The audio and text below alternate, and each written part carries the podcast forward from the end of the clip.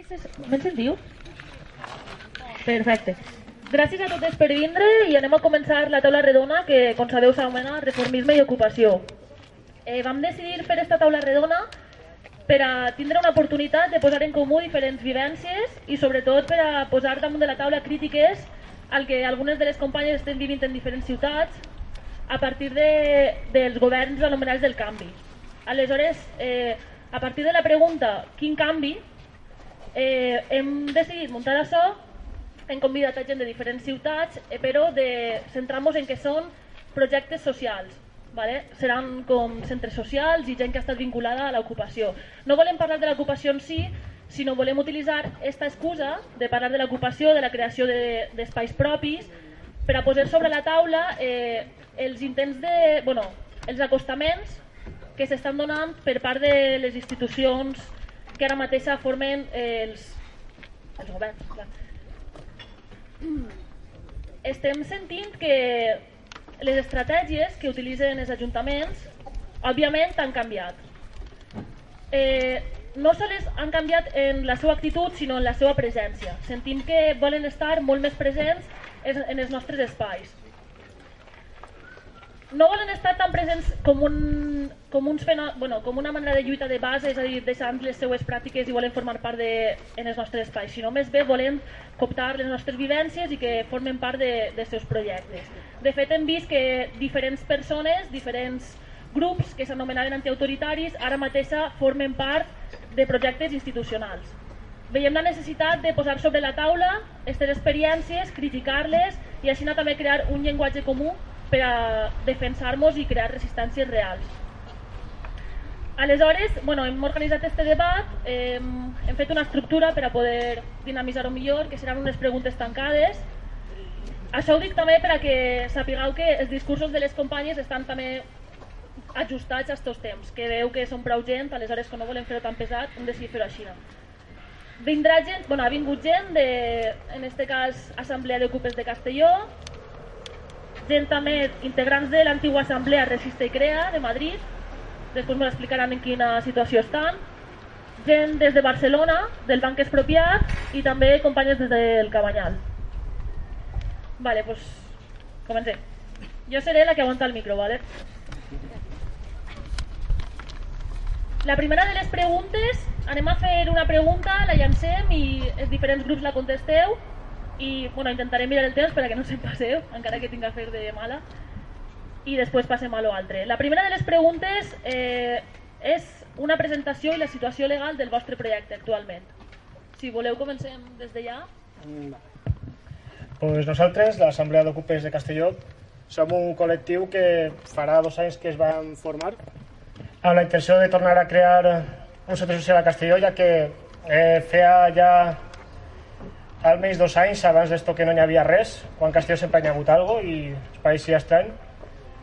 I això, van juntar en 2015, van decidir ocupar un espai, van fer molt desorganitzat l'assumpte, va així malament, van desallotjar. Més endavant vam, es començar a organitzar millor una, una altra ocupació, vam començar a fer activitats per recaudar per despeses de materials i tema jurídic i tot això, però van tindre la mala sort que quan van anar a ocupar l'excavadora estava enderrocant l'edifici. Eh, actualment pues, col·laborem en el Casal Popular de Castelló, els que es van es, eh, ajudar a ocupar un espai, van proposar un espai, vam ajudar i participem d'esta ocupació, d'aquest centre social que hi ha ara, que és un projecte, un projecte més ampli, que, que dins d'ell hi ha més projectes a part del nostre. I, i això, durant tot aquest temps hem estat fent xerrades, eh, formant-nos, concerts, perquè el que busquem és ser algo així com una oficina d'ocupació en Castelló, eh, pues, eh, el que és ajudar a nous, noves ocupacions, eh, temes legals poder assessorar, tot aquest tipus de coses per tindre un poc més d'autodefensa de Castelló. I, i això, més o menys és això, és un poquet un projecte d'aquest tipus que tenim. I ara pues, intentem, volem obrir un nou centre social nou també, més per fer un poc més pel nostre camí. I això bàsicament és el que som nosaltres. Sí. Eh, jo vinc de part de Madrid, però no vinc de, de part de cap, de, de cap centre social, perquè no perteneixo ara mateix a ningú. De fet, ja no visc a Madrid. Eh, ah, el cable tampoc el, el, hola, ja. Bueno, jo espero... Eh, eh, joder. Hola, vale, me lo toco. Eh, el, les, a mitjans de 2013 es va crear a Madrid l'Assemblea Plataforma Coordinadora Ocupa Resiste Crea, que es va crear després de d'una ofensiva contra el centre social que va començar l'Ajuntament de Madrid, eh, aleshores eh, del PP, i aquesta coordinadora intentava aglutinar eh, una, una estratègia dissident, radical, anarquista, eh, d'acció directa contra, contra aquesta, aquesta campanya. I bueno, aglutinava algú, algú centre social, hi havia gent, de vegades era el centre social que participava, de vegades era gent individualment del centre social. I, i, bueno, i finalment aquesta assemblea, després de que la campanya d'Ajuntament va eh, a desinflar-se més o menys, no, no va, es van desenvolupar dos centres socials i la resta de, dels centres socials no, no volien estar o sea, no, no, no, no estaven eh, o sea, com l'Ajuntament feia unes amenaces a la gent si no finalitzava les, les tasques i, i, les, i, les, i els actes eh, tancaven el centre social al final la gent va passar del, de, de l'Ajuntament i l'Ajuntament va perdre més o menys el, eh, la lluita. I finalment a, a, a mitjans de l'any 2014 es va, es va finalitzar el Cooperatista Crea. Eh, ara mateix hi ha una altra una, un, una altra campanya eh, contra el nou, la nova campanya de l'Ajuntament pel desenvolupament, desallotjament i institucionalització dels centres socials jo no he estat vinculada a aquesta campanya sí que algun, algun oficina d'ocupació de Lavapiés, per exemple però sí que o sea, més o menys o sea, aquesta més o menys de la presentació que així que tampoc tinc... Bueno, ja està. Això és tot.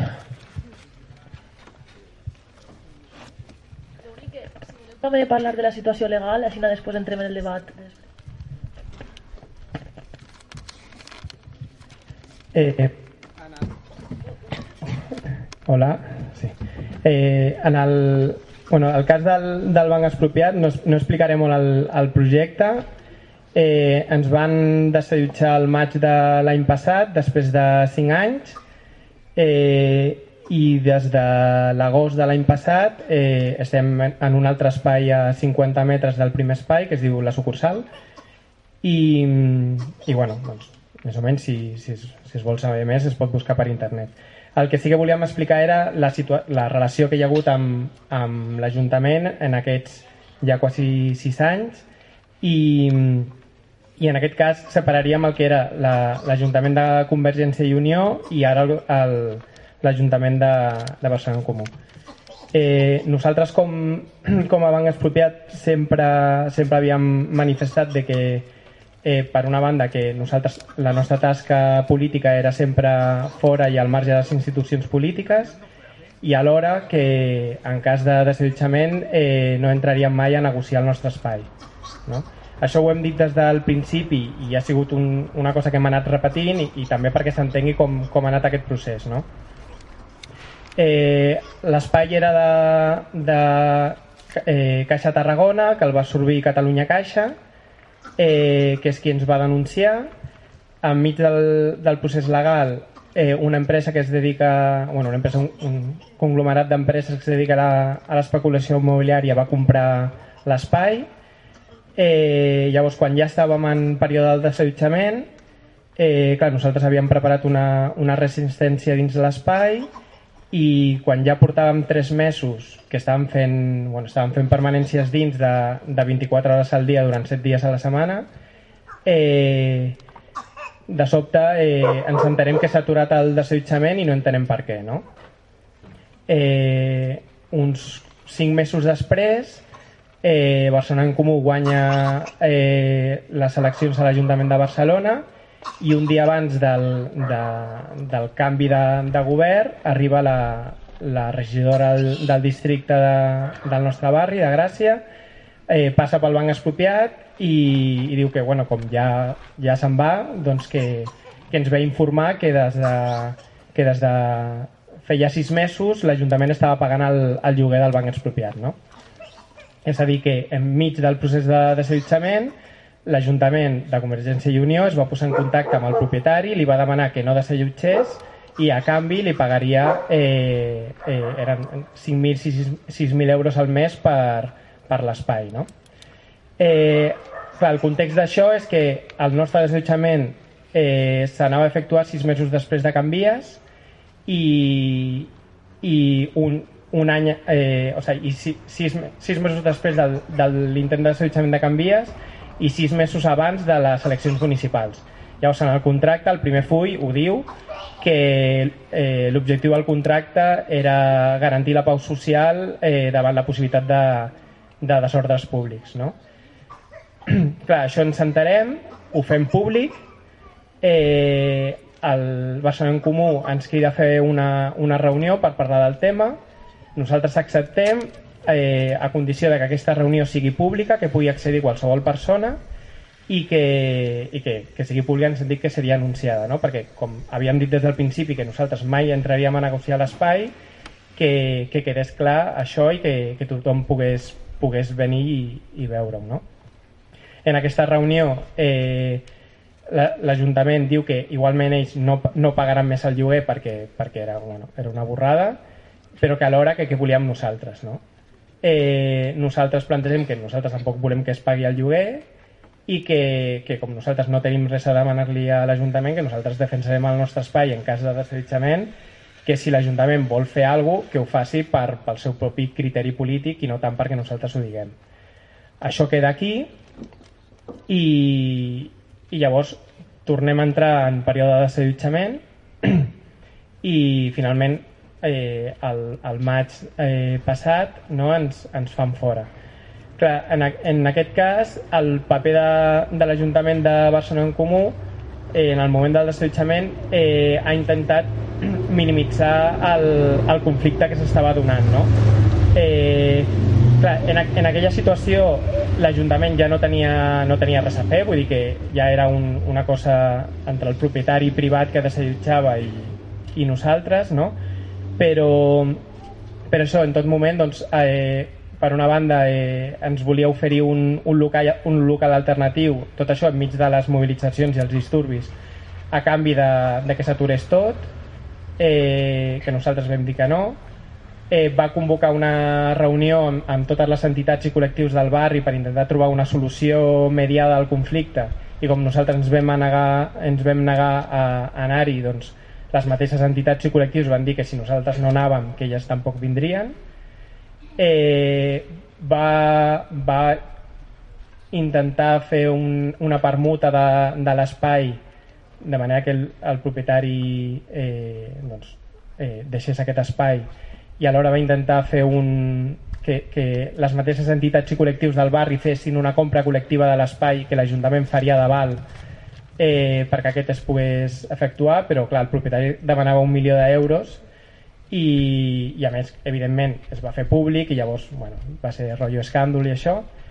Eh, i bueno, també perquè, perquè s'entengui perquè clar, l'Ajuntament per una banda el, el primer o el segon dia de disturbis deia de que ells no tenien res a fer perquè era un conflicte entre privats però per l'altra banda, a mesura que s'allargava en el temps doncs va, va intentar que, que, doncs, que es pogués trobar una solució pactada i per tant que s'acabessin les, les mobilitzacions. No? Eh, un temps després va, ens va passar una situació una mica friqui que, que bueno, millor dit, que és que va venir, es va posar en contacte amb nosaltres un home que li dèiem el friqui, que, que mentre el banc expropiat estava ocupat doncs venia de tant en tant i era bueno, conegut perquè era una mica friqui i feia feia i deia coses rares, que deia que tenia molts contactes i que podia aconseguir que, que ens quedéssim amb l'espai, no? amb l'espai que ja ens havíem fet fora. No? Eh, llavors, nosaltres eh, vam accedir a parlar amb aquest home diverses vegades també per veure eh, doncs, quina informació ell tenia o, o podia arribar a tenir i potser si ens, si ens interessava perquè deia de que ell, eh, que ell coneixia el propietari i que podia parlar amb ell i, i coses d'aquestes, clar, tenia en compte que nosaltres des d'abans del desallotjament i des de després del desallotjament hem estat fent una campanya de, no dir assetjament, però no sé si, si ho puc dir, de, de, de pressió al propietari perquè, perquè donés per perdut l'espai, perquè clar, nosaltres hem intentat recuperar l'espai diverses vegades, no? i llavors ens interessava tota la informació que ens poguessi, que ens pogués eh, fer arribar. No?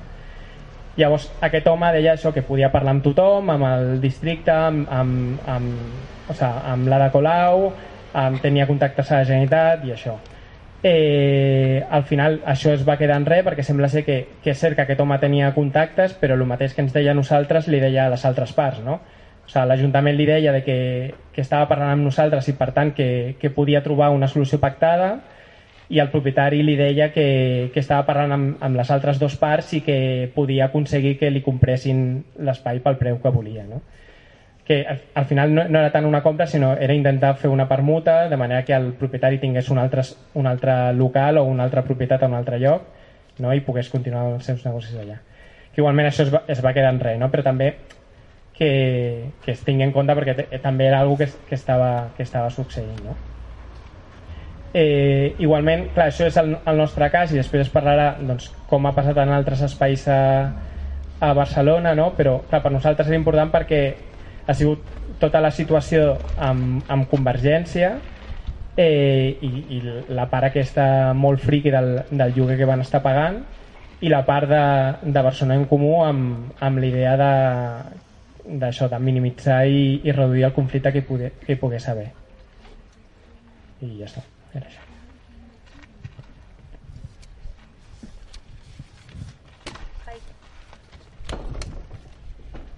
Hola. Eh, eh, Miquel i jo venim de, del Cabanyal, formem part del grup AURT i bueno, eh, nosaltres hicim des d'una assemblea, des d'un grup d'afinitat i veníem a portar la nostra experiència des d'ahir, no? que ha estat també creant-se des de l'Ateneu Llibertari del Cabanyal. I bé, volíem dir això que, que no veníem representant a ninguna al moviment Ocupa, sinó bàsicament les experiències que nosaltres, que nosaltres havíem que hem estat debatint i tal, bueno, i, i experiències que hem viscut. I bé, pues, res pel que fa... Ui, serà? Vale. Eh, val, pel que fa el cabanyal i l'ocupació, vaig a eh, posar a contextualitzar una miqueta. Eh, el cabanyal comença a tindre ocupacions des dels 90 més o menys, però eh, és a partir de principis del 2000 quan eh, comencen a proliferar les ocupacions eh, amb motivació política. Anteriorment, al igual que ara, també hi havia ocup ocupacions per temes de necessitat bàsica i a veure. Bé, eh, bueno, això, una miqueta d'això, no? que eh, el, el tipus d'ocupació que, que es pot veure al barri. Veiem que també eh, des d'aleshores, no? des dels principis del 2000, comencen a haver les ocupacions també de centres socials i ocupacions d'habitatge. Pel que fa a centres socials, segurament ja coneixeu, ja heu estat en alguns dels espais, eh, el, el Pepica de la Pilona, que entonces va tindre va tindre algunes activitats conjuntes amb el que és la plataforma del Salvem i bueno, això va deixar de passar i també l'espai va ser incendiat. Després va estar el Malas Pulgas, el 1 i el 2, desallotjat, el Mayhem, que va ser enderrocat per, per aluminosis, problema d'estructura, i el Samaruc i la fusteria que continuen resistint. No? La fusteria ha sigut una segona reocupació de lo que era antes el, la carpinteria. I bé, això en quant el que fa els, els centres socials. I el tema de l'ocupació d'habitatges, sí que veiem que també hi ha un canvi, perquè de 2000 a 2015 hi havia unes dinàmiques i en 2015 entra el govern del canvi i, hi ha alguns canvis no? de, de finalitat en ocupacions sobretot.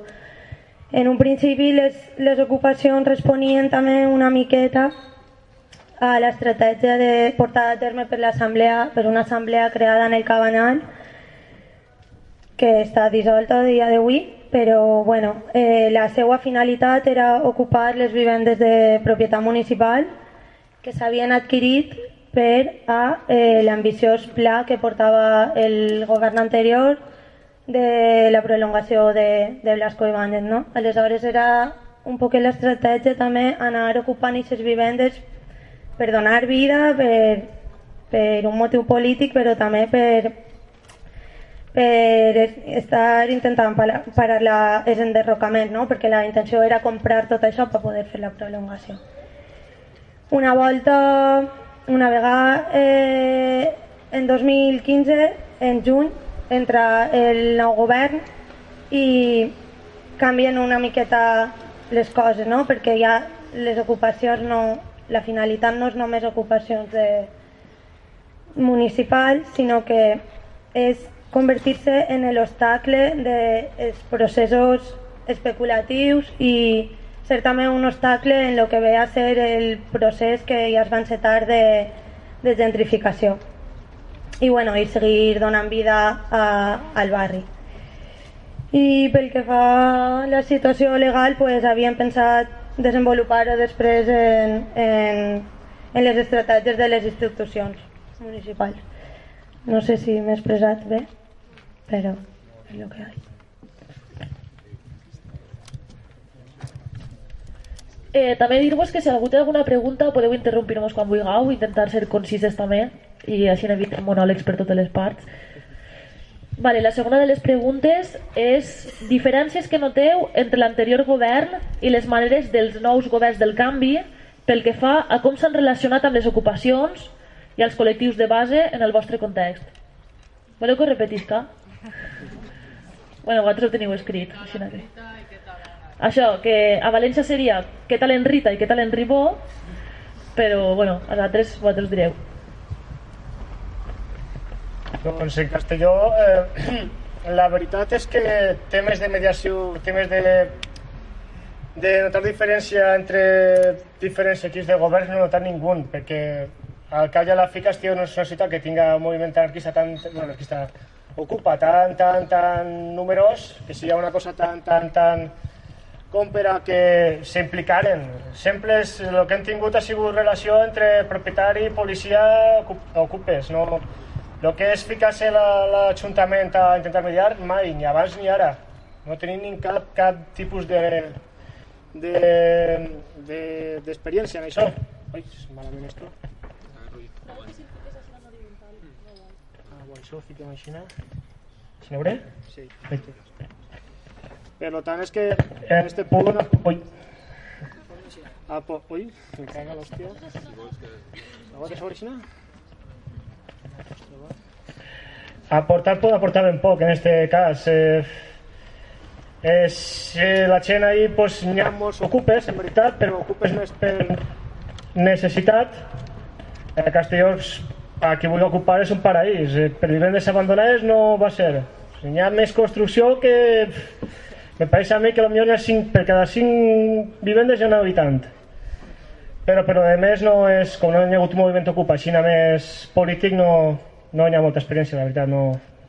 Sempre ha sigut així, a diversos centres, els socials el conflicte s'ha hagut, ha sigut propietari, alguns que diuen que és propietari, per exemple, el banc en l'última ocupació que va vindre, però el banc no ha tingut més que va vindre a intentar negociar, el van fer fora i au, i poca cosa més.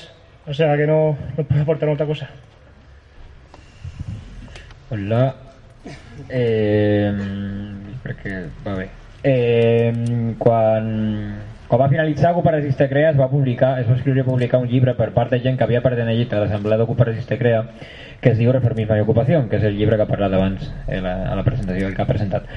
I, i aquest llibre parlava, de, parlava per, per una banda de, de la, de la situació dins del, del moviment del moviment de per l'habitatge de la PA, la plataforma, d'afectados per la hipoteca, d'una altra, altres assemblees d'habitatge, i també de, de, de l'entorn dins del, del moviment Ocupa eh, eh, madrileny que, que sempre des de fa uns anys hi ha una polèmica oberta sobre la negociació o no negociació amb les institucions i bueno, aquest llibre parla, si voleu una impressió de, de com ha estat Madrid en aquest cas eh, no sé, llegiu el llibre simplement. Eh, aquest tema eh, viene al caso perquè eh, a Madrid ja o sea, ha estat una tensió, ha, o sea, hi ha hagut una, una tensió entre les ocupes anarquistes hi ha, hi ha com 20 ocupes més o menys a Madrid, centres socials ocupats i després una, una quantitat de cases impressionant i, i eh, entre pues, hi ha una tensió acumulada ara i des de fa molts anys entre un sector ocupa més anarquista, més radical i un sector eh, que volia negociar amb les institucions. Eh, aquesta dinàmica va començar més o menys a finals dels anys 90 amb el laboratori i eh, va cristal·litzar eh, la dècada següent eh, amb Centro Social Seco, eh, bueno, varias ocupes, però la que ens interessa sí que hi ha, hi ha, negocis... hi ha ocupes negociades actualment a Madrid, són tres, crec, tres, i alguna més en procés ara mateix. Hi ha una concretament que es diu el Patio Maravillas, que d'aquesta ocupa ha sortit tot l'equip de govern gairebé de, de Manuela Carmena, i era gent que venia de, pues, de grups d'antiglobalització, de no sé, d'aquest entorn i és gent que coneixem molta gent d'ahir per, per una, gran, una gran quantitat de lluites que han participat i que han intentat eh, fotre bàsicament que és el, el, que, el que fan molt bé.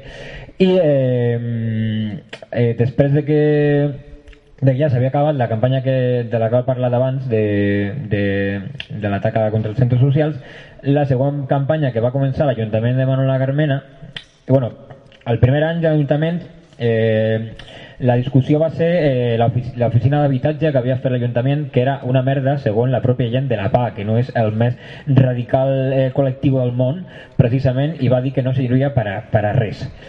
Eh, després eh, l'Ajuntament va començar una campanya de repressió contra els centres socials eh, utilitzant la policia municipal el cap de policia municipal és, és el regidor és eh, Bar, eh, Javier Barbero crec recordar que es diu que és un, un clàssic del Pati Maravillas i, i ara és el, el cap de la policia. I, i vas, van, van ser amenaçades eh, ara mateix dues ocupes molt eh, s'han fet més coses han, han, tindrà lloc més, eh, s'han tingut eh, lloc més coses però principalment eh, estan amenaçades eh, l'SOA la, Dra la Dragona i eh, l'enredadera de Tetuán que són dos centres socials a més que, que tenen un, una xarxa molt gran dins dels seus barris. Són, eh, són ocupes que han estat connectades eh, amb el 15M i amb les assemblees de barri i amb un grapat de col·lectius de tota mena.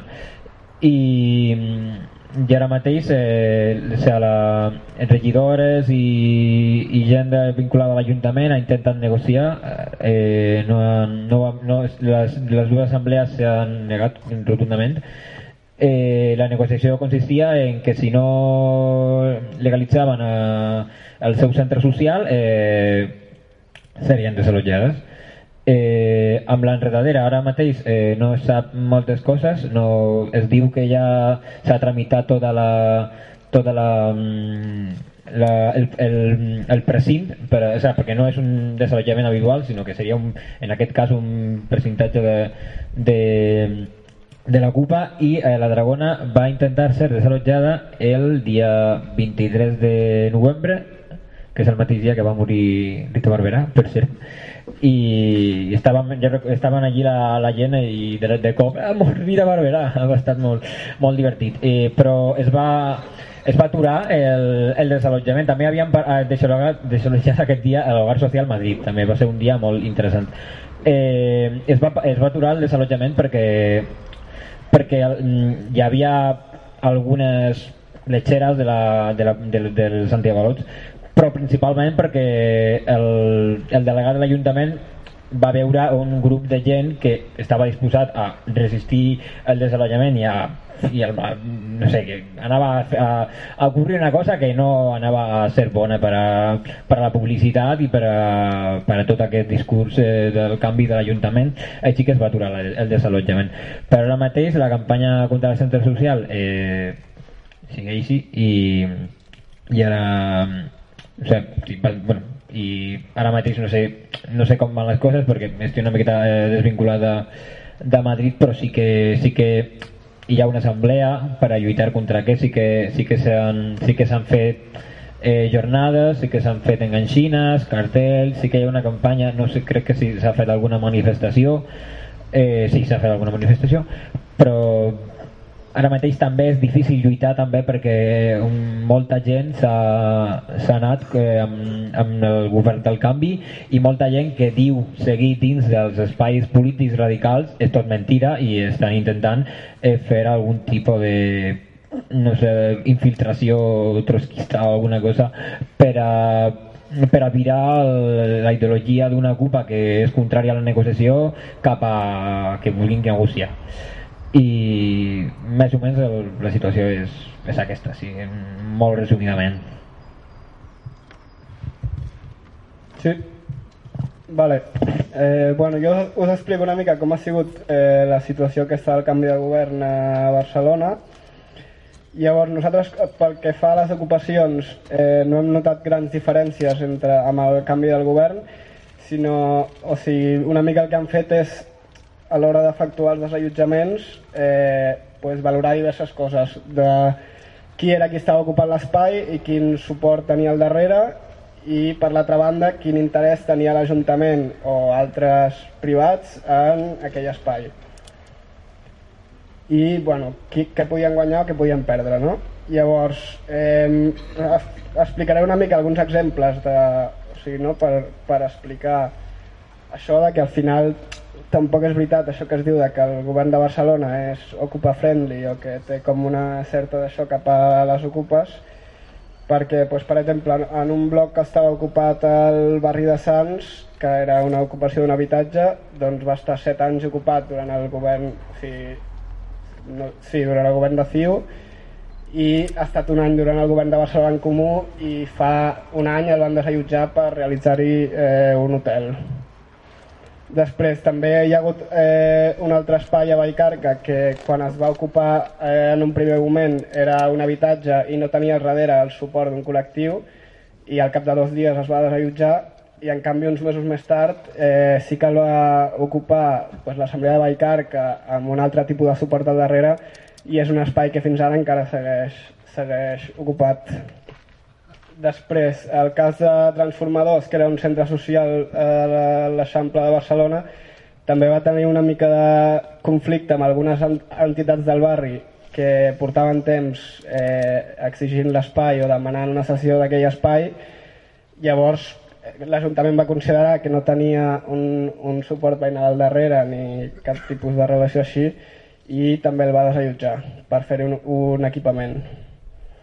Després, en alguns altres casos, també s'ha arribat a alguna mena d'acord informal, no? on l'Ajuntament, les condicions que demanava per no desallotjar l'espai eren tres coses, que era, eh, primer, que mantingués unes condicions de seguretat, no? que això es tradueix en fer unes inspeccions o tenir una mica pues, aquestes qüestions de seguretat eh, de l'espai, eh, després que l'espai fes un retorn social, o sigui, que fes activitats obertes al barri, i el que ells consideren social i que no tingués problemes amb, el, amb la gent que viu a l'edifici, no? que no fes festes fins tard o no fes molt, molt soroll o així. I, o després un altre cas, un cinema que hi ha ocupat a Sant Andreu, que és eh, la propietat del sol és l'Ajuntament, però la, la gestió de l'espai la fan, o sigui, el dret de, no sé com li diuen, el dret de superfície el tenen diverses entitats bancàries Llavors, una setmana just després de l'ocupació, l'Ajuntament va fer una reunió amb, amb aquestes entitats per assessorar de com havien de denunciar o com havien de desallotjar. Que, o sigui, finalment com ha acabat és que van, es va obrir un procediment judicial però que s'ha arxivat, llavors en, eh, també és un espai que segueix ocupat. Eh, llavors, més enllà de les ocupacions, amb els col·lectius de base, pues, no? quan miràvem les preguntes sí creiem que igual no havia sigut tant un intent de cooptació, d'infiltració dels polítics de sí, eh, en, aquells, en aquells espais, sinó que dintre d'aquestes lluites, els espais on, particip, on participem, pues, hi ha hagut eh, alguna gent que ara veu amb més bons ulls eh, aquestes alternatives de, o, o veu més bé apropar-se a, a les institucions perquè consideren que tenen certa sensibilitat amb els temes socials o en temes d'habitatge o, o coses així. Llavors com que és més, és més difícil diferenciar no? quan, és, quan és algú que, que va a una assemblea a, a pues això, infiltrar-se o a condicionar-la o tal, és diferent que quan portes molt de temps fent coses o compartint espais amb gent i que ara, a més d'estar en aquells espais, pues, també està a l'Ajuntament o està vinculat a l'Ajuntament. No? I després d'estratègies concretes que han utilitzat, a part d'aquestes que hem explicat eh, respecte a l'ocupació, pues, per exemple, amb alguns sectors dels moviments socials que són més propers al tema del cooperativisme i l'economia social, pues, per part de l'Ajuntament s'ha intentat a través de subvencions de forma directa o indirecta pues, participar en aquests projectes, controlar-los d'alguna manera. Després també ha intentat la, la legalització d'alguns espais socials tot i que, no, com he explicat abans o sigui, ara ha sigut més en forma d'acords informals però durant el govern de Tria sí que sí que s'havien firmat alguns pactes o alguns espais com la Flor de Maig o Camplló que sí que van fer aquest tipus de pactes però per ara que nosaltres sapiguem no hi ha hagut cap espai tampoc que hagi arribat a signar un contracte o alguna cosa així. Després, eh, la pressió per la via administrativa, doncs ja sigui en forma de multes, permisos o, o demanar llicències als ateneus i als espais socials que estan llogats o que tenen una forma jurídic, jurídica a la qual no, es po poden, poden fer aquest tipus de pressió administrativa Eh, després també en alguns conflictes generats a partir d'actuacions municipals, però sobretot urbanístiques o dels plans d'usos, que és el que regula que, que es pot fer en, en, els, en els espais d'un barri, eh, doncs sí que ha impulsat processos, processos participatius, no? els espais on ciutadans poden expressar la seva opinió o això de sentir-se escoltades Eh, sí, pues, i de les estratègies que han utilitzat pues, és això. Ja està. Hola. Vale. Bueno, jo vaig a... De... Ui, se sent? De les diferències que hem notat en el Cabanyal respecte al tracte de l'antic govern del PP en l'actual tripartit de, del PSOE, Compromís i, i València en Comú. Així, a rasgos generals, eh, en el govern de, del PP sí que hi havia no, com una distància molt gran no, de lo que és l'Estat i totes les seus coses de repressió front al moviment Ocupa i els veïns de, del Cabanyal i el que sí que es veu després en el govern del, del canvi, entre cometes, és un apropament no? i un intent de, de que tots formen part no? i eh, que, com en camp tots germans, no? en, en construir un nou barri per a totes i, i tot molt guai i molt feliç. eh, el govern del PP, eh, bàsicament, el, el que va fer Ei, en el moviment Ocupa va ser una estratègia de deixar fer. Ens veia com una possibilitat no? d'un agent eh, degradador més en el barri perquè se suposa que som els ocupes eh, uns dimonis que no saben com viure i tal i qual i, i pues, van fer una estratègia un poc de deixar fer no? de, de entre cometes pues, deixar ocupar tal i qual eh, i això anava acompanyat de, també pues, de pues, el, uh, posar punts de venda de, bueno, no posar però sí una certa permissivitat en els punts de, punts de venda de drogues o eh, l'abandono que van haure per part de les institucions respecte al manteniment del barri. Tot això en una estratègia clara de, de el que és la primera fase en un procés de gentrificació, que és el de degradar, per a després tindre motius no? per a poder eh, renovar el barri i tot el que comporta no? aquest renovament, que és l'expulsió de la gent de baix poder adquisitiu i eh, agarrant els braços oberts a, a la gent en el poder adquisitiu, siguin turistes, eh, modernos, hipsters i tota, tota la colla. Eh, bueno, sí que es va... Eh, no era deixar fer i ja està, sinó que, eh, com ha dit Gemma, també l'objectiu del PP era un poc eh, comprar cases a, tra a través de l'empresa Cabanya el 2010, satèl·lit de l'Ajuntament, per a eh, després enderrocar-les i poder eh, fer el seu projecte que era eh, ampliar la, la, l'avinguda de Blasco Ibáñez. Entonces sí que es van judiciali- judicialitzar algunes cases per a després desallotjar-les i poder enderrocar-les. També van haure algunes coses rares com eh, eh, la policia local, hi havia ahí, eh, certs enxullos i eh, sí que van arribar a fer desallotjaments eh, sense passar per jutjats. Eh, només s'ocupaven i intentaven a, de manera il·legal eh, de desallotjar-les i, i tirar. Eh, bueno, i també van, eh, l'empresa que comentava, el Cabanya del 2010, eh, també va fer lloguers en gent de, eh, això, de baix poder adquisitiu, eh, encara que no complien les condicions de sal salubritat per, a, pues, per tot el, el, el seu eh, intent no? de clavar també gent conflictiva, gent marginal i, eh, i d'alguna manera no? aquesta permissivitat per a que, que és el que va passar, que inclús gent autòctona del barri se'n va anar per les condicions precàries que es vivien en el barri i, eh, i poder tindre l'excusa després per a dir este barri està fet una merda, anem a... ells el que volien enderrocar-lo, el, el que volem ara en el govern actual és que no el volen enderrocar, sinó que volen mantenir les façanes dels edificis però això acompanyat d'una elitització, elitització del barri. Eh, en 2015 guanya el,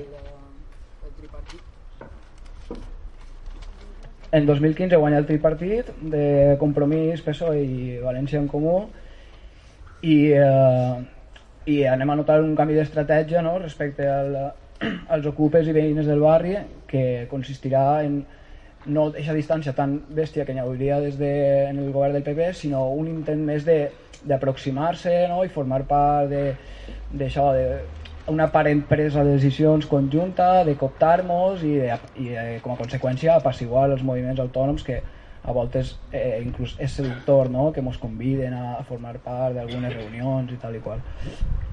Eh, guanya el 2015 el govern del canvi i el que primer era, eh, es pot observar és que fan com un caldo de cultiu mitjançant la premsa eh, Levante, Provincias, El Mundo, eh, Valencia Plaza de, de criminalitzar el moviment Ocupa. Eh, el primer que fan és com intentar crear una opinió pública de dividir els ocupes en K, que és com ells diuen els, els ocupes que, que ocupem per tema polític, simplement perquè estem contra la propietat privada i no pensem que hi hagi que pagar ni explotar-se per, per tindre un sostre, sinó que pensem que és una necessitat bàsica i les cases han de ser per qui les habiten, al igual que en el camp la terra és per qui la treballa i, i no, no creiem en la propietat privada perquè suposa pues, això l'acumulació de capital i, i el pitjor l'especulació.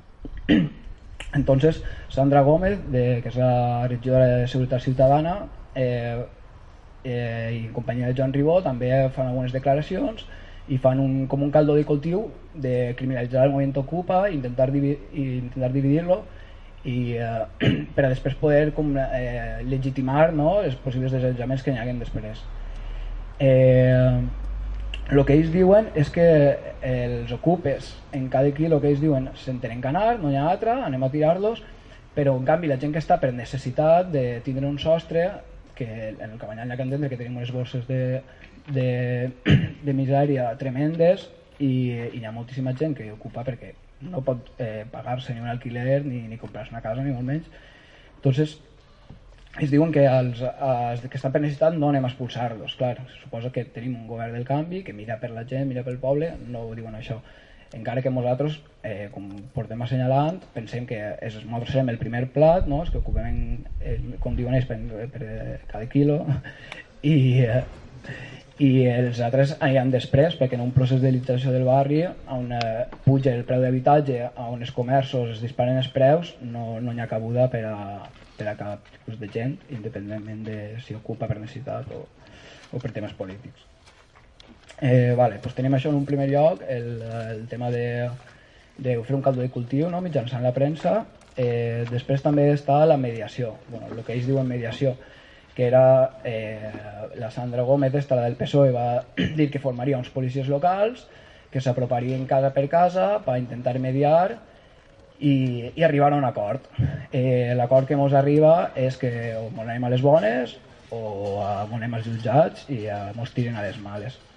Clar, això no es pot entendre com a mediació perquè mediació se suposa que és un acord no? on les dues parts se deixen un poc eh, obtenen beneficis i bueno, se suposa que és una decisió que ha d'omplir els dos bàndols.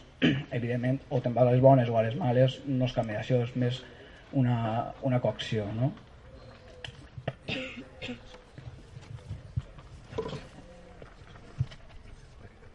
Eh, vale. I també una cosa molt rara és que, com dia abans, no, hi ha aquesta distància aparent entre l'Estat i, i els moviments autònoms perquè ens passa inclús que ens arriben a tocar no, de gent de les institucions, gent que abans en l'antic govern del PP havíem estat junts en, en les barricades no, contra les excavadores i els endorcaments de les cases, ens arriben inclús a tocar fent diverses trucades poden aconseguir números de gent que està ocupada per a, per a demanar-nos que m'on anem, que, que, no, que no fem aldarulls, no? Que, que clar, no li interessa a un govern... Com?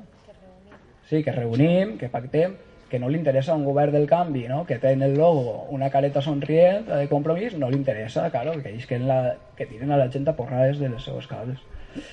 Eh, des, vale, tenim ahí no, la, la mediació, el caldo de cultiu que fan la premsa i també tenim perquè clar, tot això és un poc complicat, ¿vale? és difícil d'entendre perquè no és un govern en un partit polític no? el que ens està eh, estem tinguent aquest conflicte, sinó que és un tripartit. El tripartit significa que es reparteixen les regidories entre uh, diferents, entre, diferents tres, entre els tres partits polítics. Entonces, eh, aquestes diferències i aquestes maneres de fer es veuen reflexades en el tracte que rebem. Eh, Continua. El, després el Vicent Gallard, que és una, el gerent de l'empresa Cabanya del 2010, posat per Vicent Sarrià del PSOE, eh, ell des de principi eh, aposta per, per els desallotjaments, judicialització de les cases ocupades i expulsió, tolerància zero. Eh, després, per part de València en Comú, també rebem la, la, la iniciativa no, d'un pla de participació ciutadana anomenat Bacabanyal, on se'ns convida als sectors més crítics del barri en, en la gentrificació. Pues, Ateneu Llibertari, al Samaruc, a la Fusteria, l'Espai Veïnal, a Millorem, el Cabanyal... Eh, i això, és, és, bàsicament els, els col·lectius que sempre des de bon principi van ser crítics en la gentrificació ens convida perquè formem part no, d'aquest procés de participació ciutadana eh, i, i puguem prendre no, entre tots les decisions que, que recauen sobre el barri.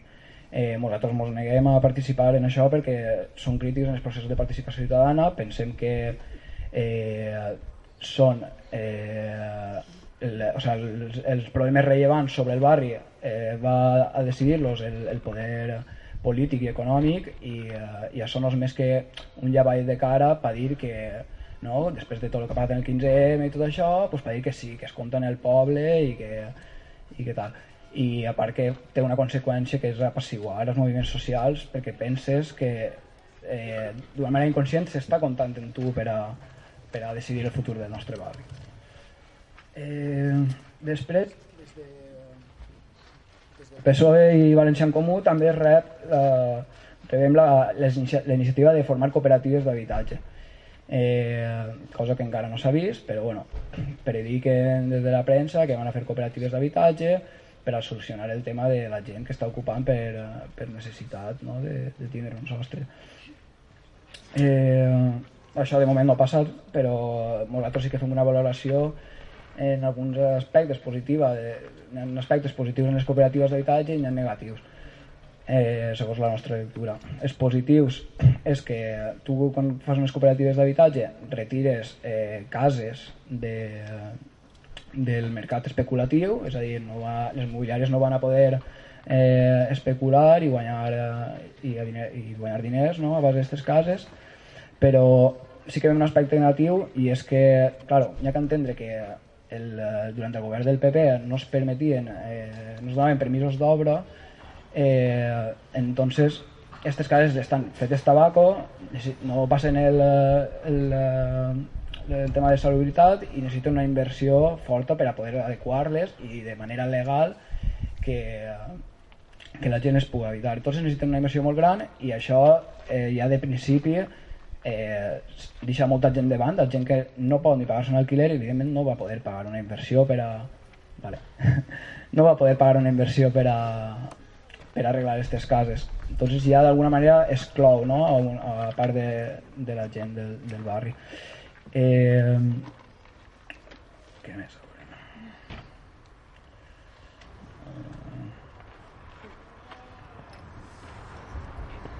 Bueno, i bàsicament estos són eh, no, varios, com, tot això forma, forma com un conglomerat no, de, eh, bàsicament moltes coses ni s'han fet com lo de formar policies locals perquè me amb nosaltres eh, les cooperatives d'habitatge sinó bàsicament és com un conglomerat de fum no? que, que si tu no vius al barri penses que, que ho estan fent bé i que estan contant la gent, el que li arriba a la gent de fora és això, hòstia, eh, ara este govern és guai i està fent de puta mare però el que està passant allí és una, una realitat totalment diferent i, i el que està passant és que s'està expulsant a la gent. Les, al moviment Ocupa fa apenas un mes van haver un desallotjament tot continua igual. Eh, a la gent de, de baix poder adquisitiu se li està fent la vida impossible en abusos policials en, eh, o sea, la gent que es, es busca la vida en la xatarreria eh, s'expressiona perquè no puguen eh, manipular xatarra en, en el carrer eh, bueno, inclús agressions policials han hagut i, i ens reben notícies d'altres barris com Nazaret o Riols de que està arribant ja ahí gent del Cabanyal que, que ja li costa prou sobreviure en este món ja s'ha xatarreria i tal perquè encara tinguen la policia del canvi eh, fent-los la vida impossible i, i bueno eh, la conclusió un poc de tot això és que hi ha que anar molt en compte perquè en el govern del PP no hi havia dubte no? és l'enemic, venen a enderrocar les cases i acaba Maria Draquea i, eh, i així i així lo, eh, lo que ens passa és una situació molt, totalment diferent que, que si no el dones compte el, o sea, dones les claus de ta casa perquè el sedueixen en que si cooperativa d'habitatge, tot no sé què, tot guai vine i participem entre totes i, eh, i al final això el que fa és d'una manera o altra és com estendre un poc no? com l'Estat, eh, la legislació i eh, adentrar-la més en les guies d'autonomia i autoorganització que sempre són les que apostem nosaltres perquè si som autònoms podrem sempre decidir com fer les coses i on volem anar i, i no, i no mesclar-nos en un òrgan com és l'Estat que considerem totalment il·legítim i que no assegura per res el benestar de la societat.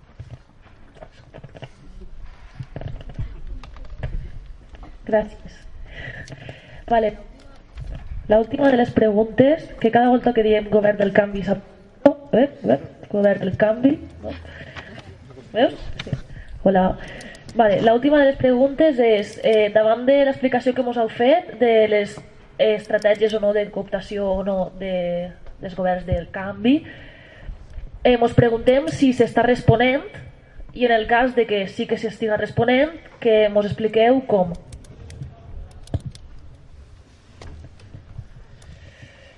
Pues, bàsicament el mateix abans. Eh, nosaltres sí que hi ha hagut en Castelló pues, alguns, moviments, alguns partits polítics nous, està Castelló Moviment, està pues, de Podem, que el que han fet és buidar les places, això és l'únic que han fet realment, i al buidar les places ja no, no hi ha hagut necessitat d'intentar, perquè el moviment encara està dèbil, encara està recuperant-se de, de l'engany, i de moment no he tingut ningun tipus d'estratègia a l'hora de parar la ola de superocupació que no n'hi ha, perquè no n'hi ha.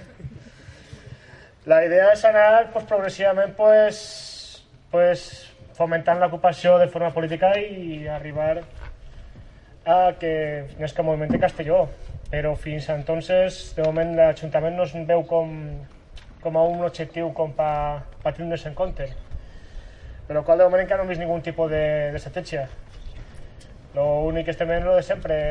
A vegades ven el propietari, els omplin a pegar patades a la porta i a vegades ve simplement el propietari a, negociar.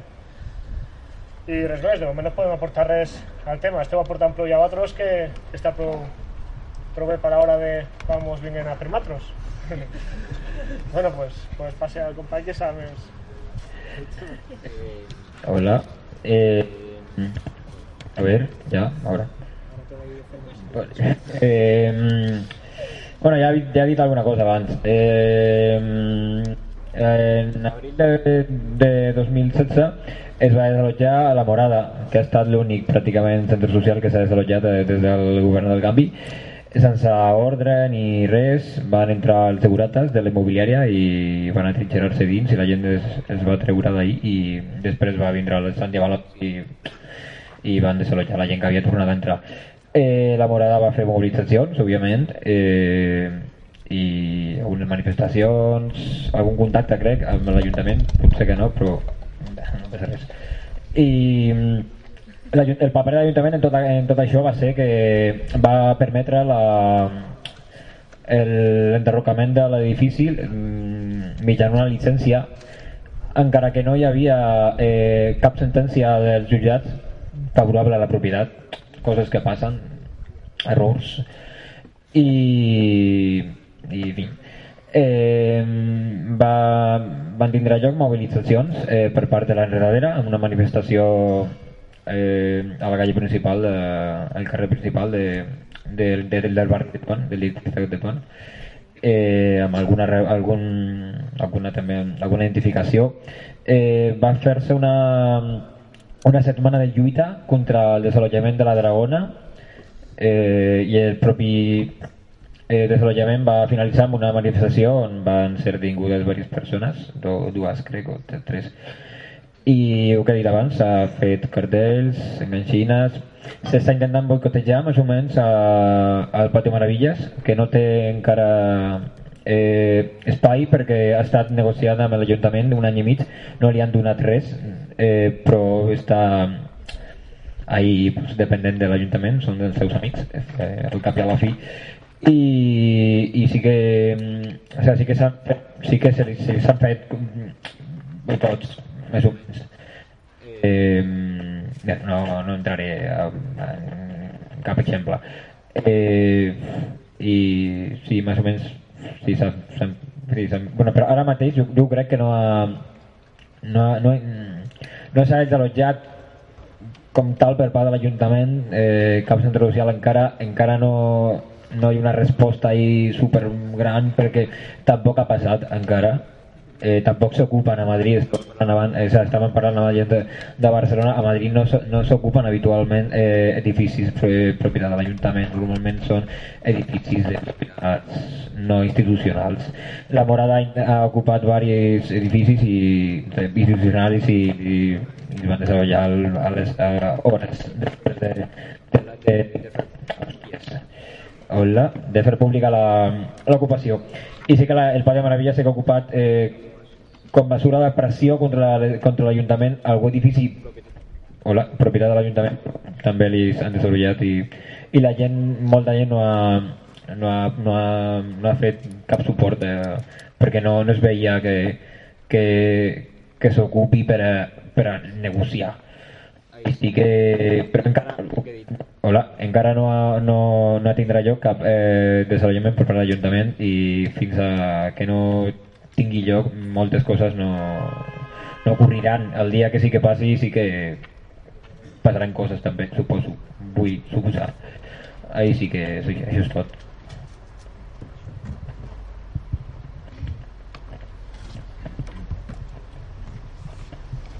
Hola.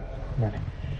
Eh, clar, també a Barcelona de tenir en compte que quan va entrar Barcelona en comú a l'Ajuntament no, no existia un, un espai formal de trobada entre els diferents eh, centres socials, vull dir, no existia eh, com una assemblea d'ocupes de la ciutat.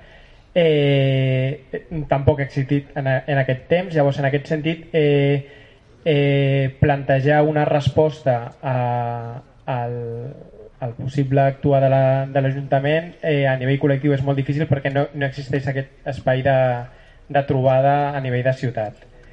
Eh, el que sí és sí que és cert que hi havia eh, com un sentit bastant, bastant general quan va entrar Barcelona en Comú que era doncs com ara és el moment d'ocupar propietats de l'Ajuntament no? eh, per una banda la gent que deia de, doncs, ocupem ara perquè no s'atreviran a desallotjar o la gent que plantejava és ocupem aquestes propietats perquè és molt més fàcil que puguem arribar a un acord no? Vull dir, jo et dic, això no, no, és, no és tant una, una, tant com una resposta, però sí que era com, com es veia una, com una oportunitat. No? Alhora sí que hi, ha hagut en diferents moments, no, no tan relacionat amb, amb assemblees, sinó amb jornades o amb trobades, en el qual, doncs, com aquesta, no es parlava d'aquest tema, eh, amb l'idea de, de veure fins a quin punt es pot tenir com una estratègia comuna a l'hora de, de tractar amb, amb l'Ajuntament. No? Eh, no només amb el tema d'ocupació, sinó amb, amb altres temes. No? Eh, tot, tot, aquest, tot i que aquest debat s'ha fet, en realitat mai s'ha arribat a una posició comuna, perquè el mateix, hi ha, hi ha gent que no veu cap mena, eh, la possibilitat de cap mena de relació, hi ha gent que veu que, que és, és un bon moment com per, per pressionar i per arribar eh, acords eh, que altre moment no es veia i després la gent que directament doncs, o, o, o està molt d'acord amb l'Ajuntament o directament té una, una relació política. No? Llavors, clar, des del, des del meu parer eh, que des de que va entrar fins ara l'error ha sigut aquest, no? que no hi ha hagut un intent o, o, no, o, o trobar un posicionament eh, conjunt de cara a, a tractar amb l'Ajuntament i cada espai o en cada moment, cada lluita ha anat decidint com, com fer-ho. Clar, això és un error perquè l'Ajuntament és el mateix, es relaciona amb qui es relacioni i, i nosaltres ho estem veient a nivell individual. No? com deia el company abans, eh, l'Ajuntament també ha tingut una manera de fer diferent en funció de, de la relació de força eh, que veia que podia tenir amb, amb els espais ocupats i que això es pot resumir com eh, anem a intentar tenir el mínim conflicte possible i quan creiem que no hi haurà un conflicte doncs desallotjament sense problema i si creiem que hi ha un conflicte doncs mirarem com, com, com arribar a un acord o, o a no desallotjar o el que sigui. No? Clar, ara mateix, eh, que també ho ha comentat, eh, sí que s'està fent una, una assemblea, eh, és a nivell de Barcelona, tot i que la majoria d'espais de, que ens estem trobant són del barri de Gràcia, perquè no tant amb l'ocupació, sinó que l'Ajuntament ha començat a amenaçar de precinte a diferents espais jugats per no tenir les llicències adequades per les activitats que fan. No? Eh, això el govern de, ni el govern de Convergència ni els anteriors governs del, del PSOE ho va intentar mai eh, perquè es considera que bueno, aquests espais eh, són espais alegals i, i que millor que estiguin allà que no que estiguin ocupant. Eh, el govern de Convergència sí que va intentar el, doncs igual que està fent la Carmen ara amb el tema dels precintes a espais ocupats va desallotjar alguns espais, però en el moment que es va fer una, una assemblea i es va plantar cara de que no es deixarien de fer activitats per no tenir llicències, ho van deixar de banda, però ara Barcelona en Comú està fent en, en, en espais eh, de lloguer. No?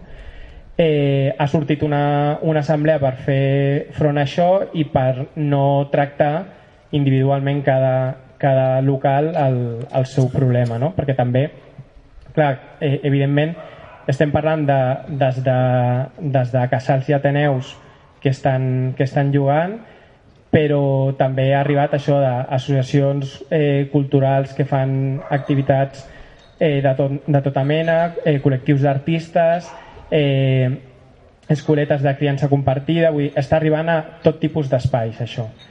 Eh, per l'altra banda, en una d'aquestes reunions, que i per això també ho comento, eh, un, una de les persones va comentar que sembla ser que Barcelona en Comú té una idea al cap a la llarga és fer una xarxa d'espais socials de, de la ciutat.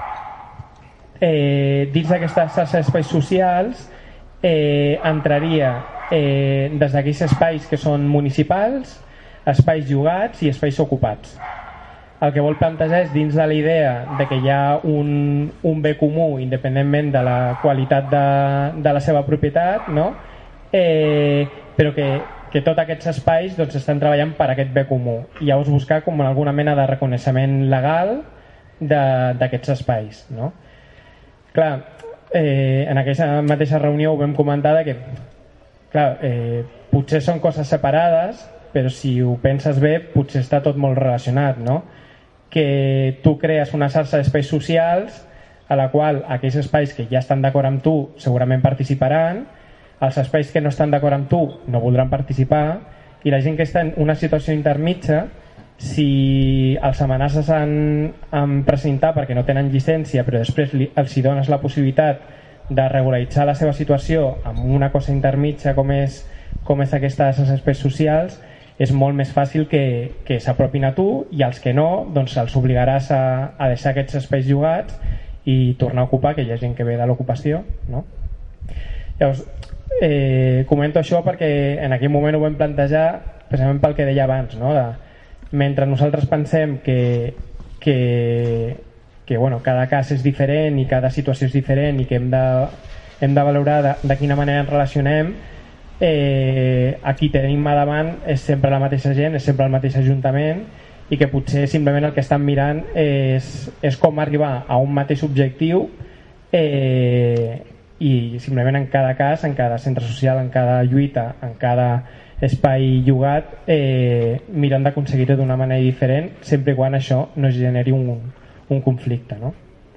llavors també perquè és això, a partir d'aquesta assemblea de, d'espais de lloguer, tot i que a nosaltres que estem ocupant ens van convidar, sí que s'ha plantejat com obrir-ho molt més no? a, a altres col·lectius i altres espais eh, per intentar plantejar aquesta, aquesta defensa col·lectiva no? i, i en, en això estem ara mateix.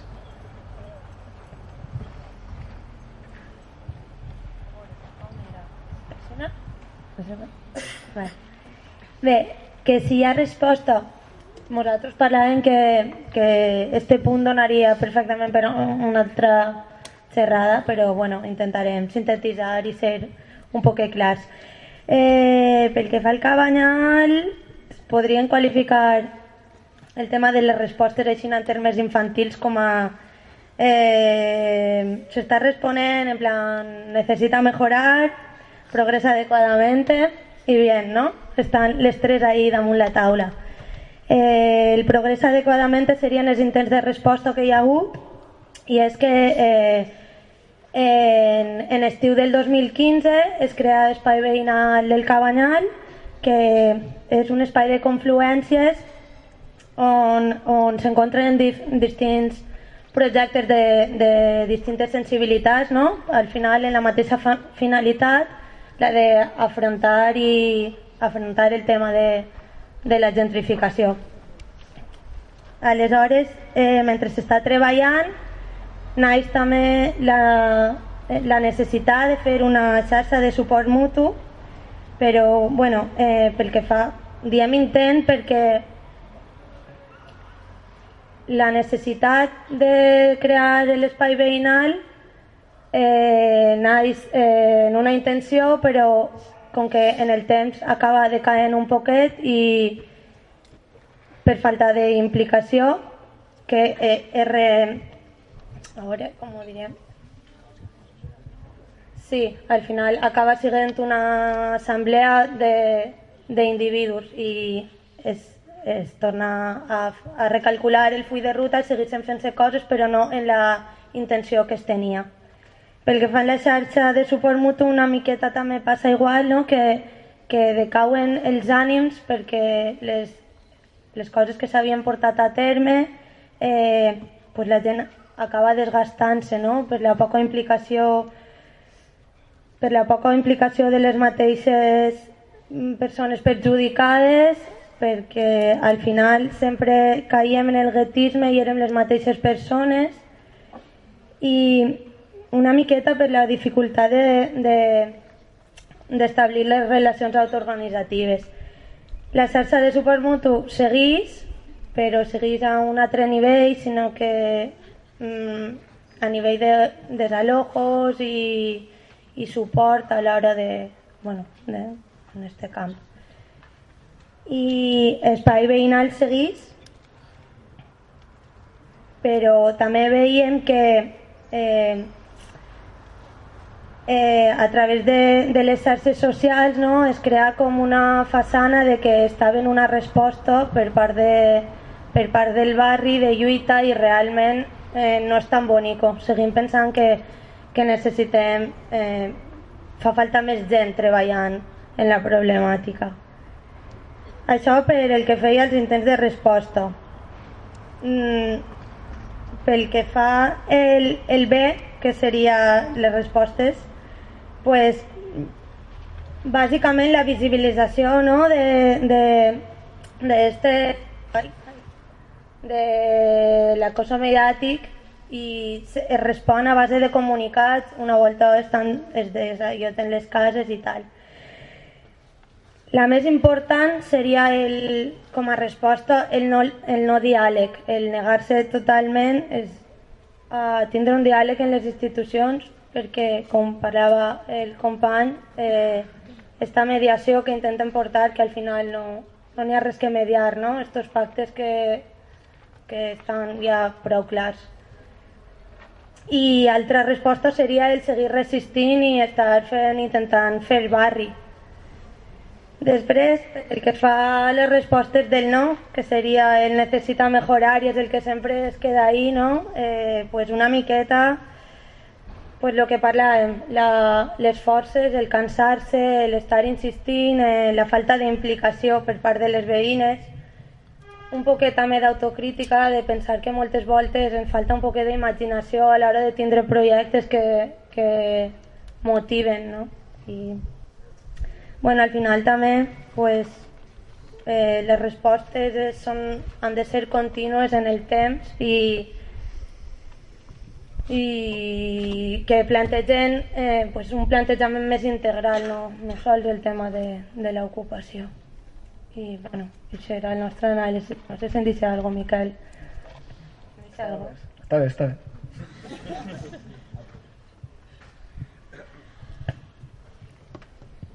pues gràcies a totes, ho heu fet superbé, hem acabat antes d'hora. I bueno, ara és el torn de que si teniu preguntes o aportacions eh, podeu participar. Una cosa, perdona, que ha sigut un xicote fallo, però bueno, estem criticant-nos com ha començat ella. Havien convidat també a gent de l'Horta, que al final no s'ho ha pogut preparar, i a gent de Ciutat Vella, que no sé si n'arriben més tard, però algú de... Ai, de Ciutat Vella, perdó, de Figa Tendra, no, doncs pues no han vingut, vale. Ah, estan venint a les... Vale. Pues que vinguen a sopar, si volen. Vale, si voleu aportar algo més des de Sidalt, eh, em demaneu el micro i si no, des de baix també, ahir hi havia una aportació. Dos. No sé si acostaré el micro o teniu una veu prou forta com per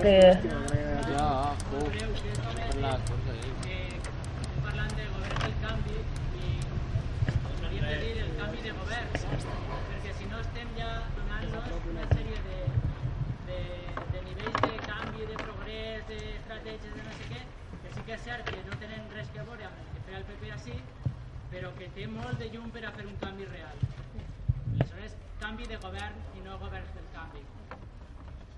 Bueno, segons és el meu punt de vista, no?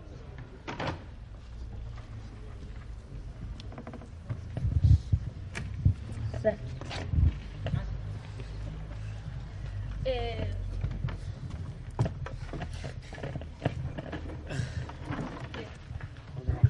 Hola, yo quiero saber si en las asambleas de ocupas habláis respecto al tema de los refugiados, si tenéis algún tipo de, no sé, si habláis al respecto. Sí, no sé. ¿Qué se referís a nosotros? ¿Me dan dos micros? ¿Algú contestar? Algú té que contestar. Esto... Es que... Eh, eh. ahora... ¿En serio? Nosotros en que Castellón estábamos más empezando, ahora sí que estamos empezando un poquito más al tema de, al tema de asesoramiento y tal, y toda la historia esta, pero no nos habíamos planteado el tema de los refugiados. Empezábamos a un, en un, como un proyecto más como para intentar fomentar la ocupación política, pero, pero podría ser una buena, podría ser, no sé, algo que estaría bastante bien cuestionarse. Porque una buena forma de darle también a los refugiados salida es la ocupación, perfectamente. Pero no lo... Sí. Eh, a ver, no ha pasado, apenas ha habido refugiados en Madrid, pero A ver, se habla muchísimo de los refugiados y de hecho es una palabra que no me mola nada porque parece que no hay otro tipo de refugiados que son los migrantes que llevan toda la vida. No digo que tú lo pienses, ¿eh? pero que es una palabra que en general se está hablando de que no, hay, hay peña que lleva toda la vida refugiada por otros motivos y hay mogollón de peña no blanca, inmigrante y tal, y racializada, ocupando en Madrid muchísima peña, supongo que en todas partes. En Madrid aparte hay un centro social que a veces hace actividades no mixtas para gente eh, pues que pues migrante o no blanca o no sé cómo no sé no sé cómo se plantea porque nunca he ido. Pero pero y bueno viviendas y tal y redes de informales de apoyo por parte de viviendas de peña migrante pues hay a patadas. Pero el tema de refugiados es que creo que no sé la última vez que vi la estadística de refugiados que habían venido a Madrid habían sido ocho. Así que te fue hace ya unos meses eh y han sido alojados en casas de peña del entorno de las asambleas de barrio básicamente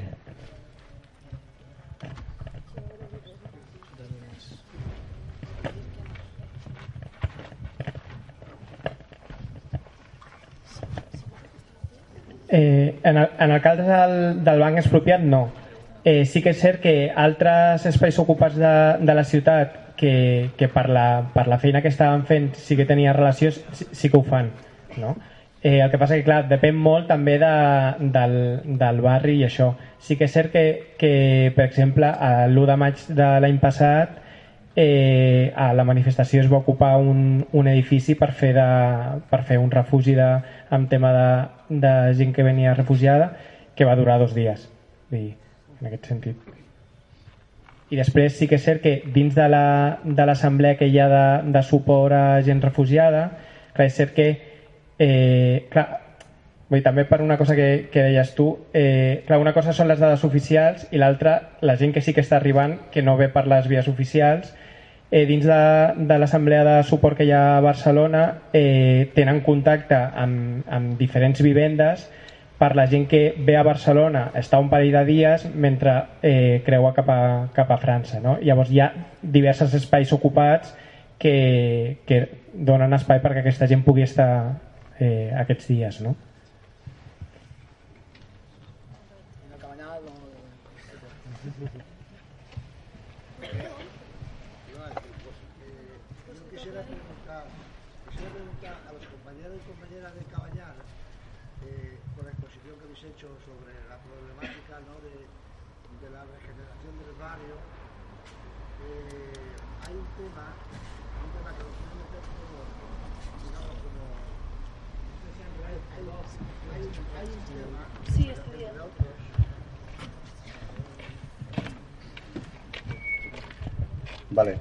Primer lugar, pues saludar a, esta asamblea, ¿no? Salud aquí.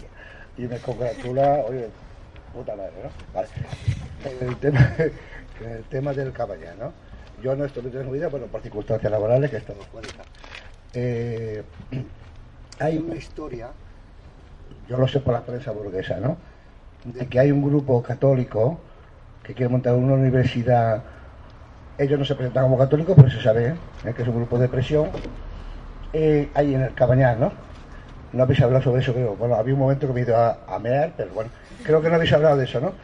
Eh, entonces, tenéis información porque es que en un principio, en un principio, el concejal de, de Podemos se negaba y después creo que, que lo ha aceptado también. Bueno, la letra pequeña, ¿no? Le han prometido que eso que ese contrato será para no sé cuántos años, pero que habrá mejoras, todo el rollo patatero. Es terreno público, el movimiento, vosotros, vosotras, el movimiento Ocupa, se está posicionando sobre eso porque aquí lo han metido con vaselina, creo, el tema de la universidad. No lo presenta como católica, pero es terreno público para especular, lo presenta como que, bueno, lo, lo de siempre, ¿no? Eh, puestos de trabajo, que habrá un consorcio que generará, bueno, lo que, lo que el capitalismo siempre ofrece, ¿no? Eh, vosotros tenéis el tema eso en cuenta, porque que es, un, es, un, es un marrón. O sea, que, que un grupo católico eh, quiera montar una universidad, eh, hay, después de toda la lucha que ha habido en el Cabañal, un- una universidad católica eh, es heavy, ¿no? Eso es heavy metal. Entonces, vosotros, vosotras, os lo habéis planteado. Y luego también quisiera decir que, bueno, veo que tenéis claro la cuestión de lo de esto del gobierno del cambio, que el compañero que lo ha dicho, ¿no? De que, bueno, no es cambio, es cambio de gobierno, de papeles, pero eh, que no nos quedamos la bicoca de, de esto, bueno, los comunistas y los, bueno, todos los politiqueros, ¿no? Los, todos estos que están ahí, eh, bueno, quieren cambiar las formas, pero no el fondo. O sea que a nosotros con milonga de cambio, una mierda a estas alturas, ¿verdad? Venga. Y si no, que se lo pregunten a los compañeros anarcosindicalistas y anarquistas de, del 36. No, pero sobre el tema de la Universidad Católica, ¿tenéis, tenéis información? ¿no? Eh, de la universitat pues, sí, ens posicionem en contra totalment, bàsicament perquè, com tu dius, és una universitat eh, damunt pa, pa gent de classe alta, és, de les de, és, hi ha altres universitats a nivell europeu i, i això és, és pa gent de pasta. Eh, entre altres agents gentrificadors, no? eh, turistes, etc., també entren els estudiants, inclús eh, hi ha escriptors que parlen del procés d'estudiantificació, que és una cosa com el que està passant un poc en Benimaclet, no? que també està, està el tema de, de la gentrificació i, i els estudiants són una gent més eh, de, de, de l'encariment del barri i de la pujada de preus i de, al final fer barris aparadors que estan eh, més encarats a l'oci no? I, el, i, a, i a això, i a la gent en pasta que, que a la convivència com, com ha passat en Rosafa, no? que passa inclús que no et pots trobar ni una fontaneria ni una ferreteria que és eh, totalment eh, encarat al consum i a l'oci. Eh, entonces ens posicionem en contra. Eh, no puc donar molta més informació del que has dit tu, sí que és de veres que el, el uh, compromís i el PSOE sí que ho veien de puta mare, però Podemos al principi es va negar, però crec que al final el tema està en que Espai Veïnal del Cabanyal sí que està tratant este tema i, i sí que està més al dia. Jo no puc dir-te molt més de la situació actual. Jo volia incidir en que, eh, que la universitat siga religiosa, o sea, religiosa apostòlica romana, o sea, realment no fa falta, es posicionem en contra. El barri no té aquesta necessitat, no? O sea, ja no és perquè siga religiosa, que a més és més motiu, però eh, bueno, no sé si tens respost, però que realment no, no, no és per el tipus d'universitat que siga, és que no, no em fa falta de ninguna manera. El barri té antes altres prioritats com és que la gent pugui viure en cases. I que el problema no és que vinguen els estudiants, el problema és que si venen els estudiants se'n té que anar part de la gent i de veïnes del barri que ja estan, això és el problema, que ve acompanyat d'una expulsió de part del veïnat.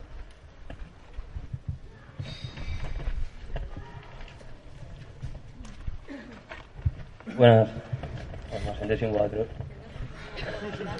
Que a mi m'agradaria assenyalar una cosa que ve que per a mi és una característica prou important que tenen eh, bueno, eh, esta esquerra institucional que són la forma que té de crear de, de relats i discursos que no tenen raó les seves pràctiques i pense que, vamos, que això engloba una miqueta la moguda que estem parlant així, també per reconduir una miqueta de, al Cabanyal, quan, quan ve eh, el canvi de govern, es fa creure pues, com un imaginari, un ideal de que el conflicte del Cabanyal prolongació s'ha guanyat, no? i que el Cabanyal és victoriós i que s'acaba un conflicte, no? quan en veritat és tot el contrari. Quan, es, eh, quan passa això, este canvi de govern, es crea una comissió d'urgència per a efectuar pràctiques ràpides al Cabanyal. Això és superharto perquè ahir eh, estaven el, eh, o sigui, els partits polítics, la policia, l'Assemblea Marítima, l'Assemblea de Comerciants i saps col·lectius com Brufol i tal que porten un, eh, que estan en projectes educatius i tal van intentar destacar el morro i ho van aconseguir més avant però això es va vendre com a participació ciutadana i és això el que estic intentant fer veure com es creen un relat ven a la galeria saps? i en veritat estan jugant amb el personal com li dona la gana sigui, està en participació ciutadana una cosa que és juntar-te els quatre que manegeu el cotarro per veure pa com van després també van de que saps que això passa, passa molt no?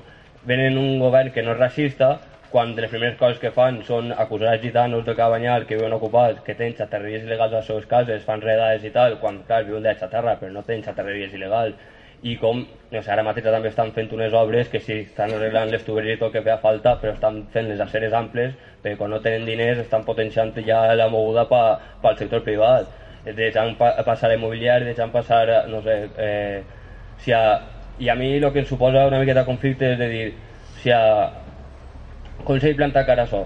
Sol, tinguem nosaltres els nostres discursos, per suposo que tenen que tenen els nostres discursos, però això és entrar una miqueta en un joc de l'opinió pública on sí que ve que és un terreno prou fanganós perquè és un terreno que pertany a la societat civil i no sé si és el terreny de l'ocupació i de tots els moviments autònoms, no?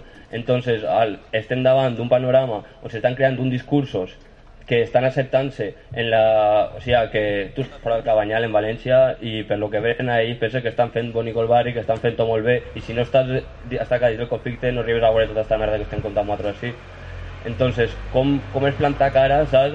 Quan els nostres mitjans de contrainformació són prou limitats i no arribem i tampoc volem entrar en el joc de l'opinió pública, no? Per mi, aquesta és una, no sé, una cosa que interessant que es trate o que estem, no? O sigui, ve com un element, un element prou important.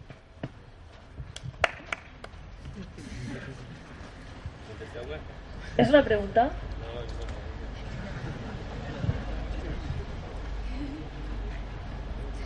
Gracias.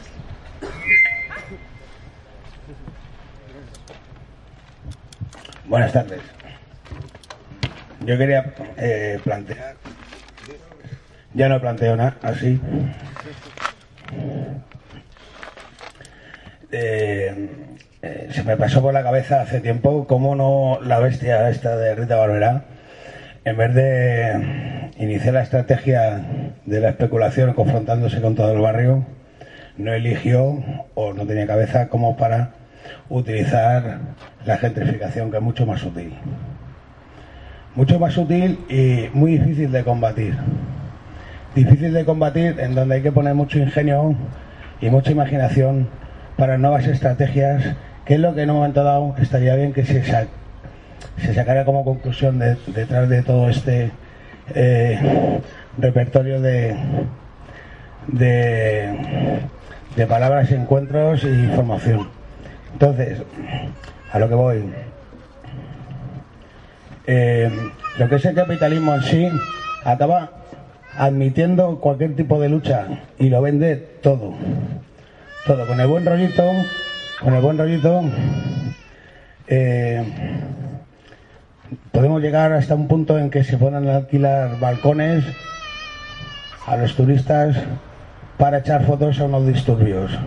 Quiero decirte, poco a poco la sustitución de la población, tus encuentros, tu contracultura, tus reivindicaciones, tus murales, todo lo que sé, todo ese tipo de lucha ya queda, si no hay un poco de ingenio e imaginación, queda vendible incluso de atracción al buen rollito a, la gente pudiente mientras se va dando una sustitución de, de la población. Entonces hay que inventar un tipo de estrategia en la cual no sea vendible, no sea atractiva y que realmente pues nos lleve a, una lucha en la cual podamos tener eh, alguna mínima victoria.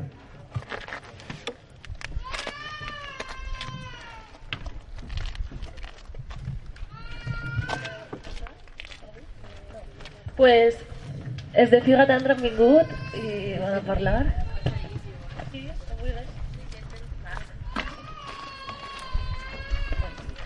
Tot, prim, perdó per... Però ha sigut una setmana molt difícil i bueno, aquí estem, al final.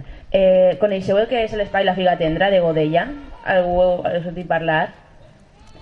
Bueno, Godella és un poble que està al costat, hi ha metro i tot.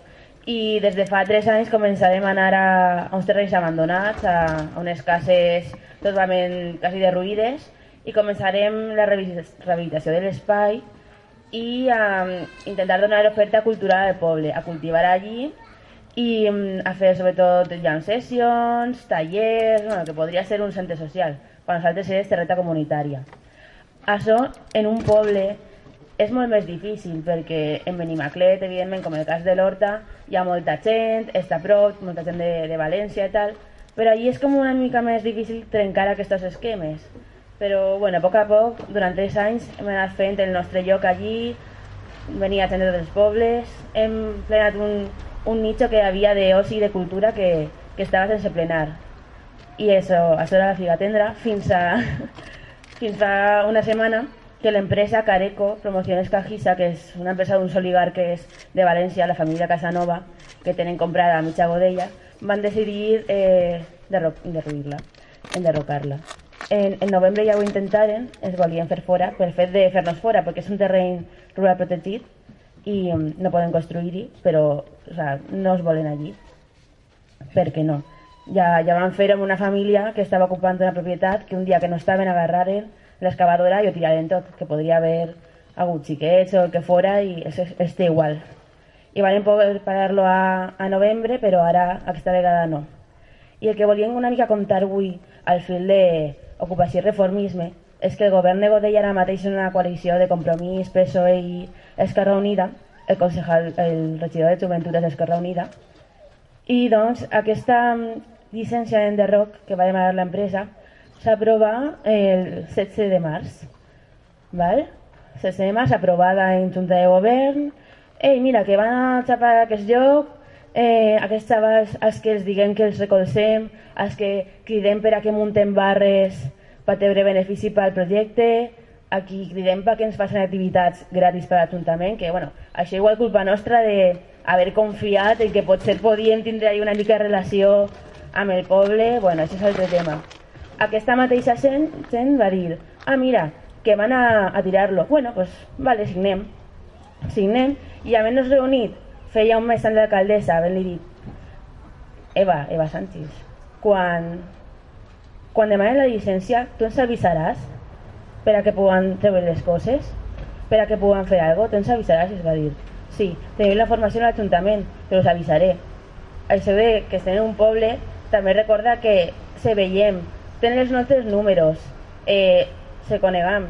Bueno, pues, el que més s'ha fotut és que en un mes no s'ha pogut avisar ni dir res, que segur que se'ls se, se han creuat pel carrer, de que ens anaven a tirar. O sigui, i això és el supergovern del canvi, super rojo, super... vamos, però que són totes més beates que, que res, i, i van a missa i tot. Les... Sí, tal qual. I aleshores estem mm, enfocant molt la lluita de, de protesta de que ens hagin enderrocat eh, front a Careco, però també molt en l'Ajuntament, que ens ha venut i, i no ens ha recolzat res i estem molt fotudes per aquest tema. Aleshores, aquest divendres 14 a les 7 a Llengodella farem una manifestació.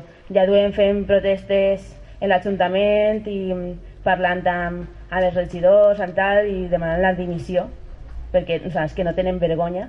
Després han llevat totes les responsabilitats com dient no, no, no, no us vam dir que us avisarien, no era la nostra obligació. I ja està, i, i està igual, saps?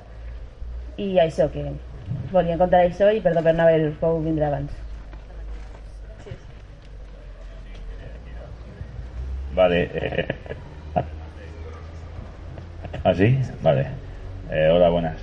Eh, pues yo quería decir que, a mí lo que me gustaría hacer con el espacio de la figatendra ahora que nos han hecho agujeros, nos han destrozado los huertos, que es algo que, que, bueno, que nos ha dolido a todos.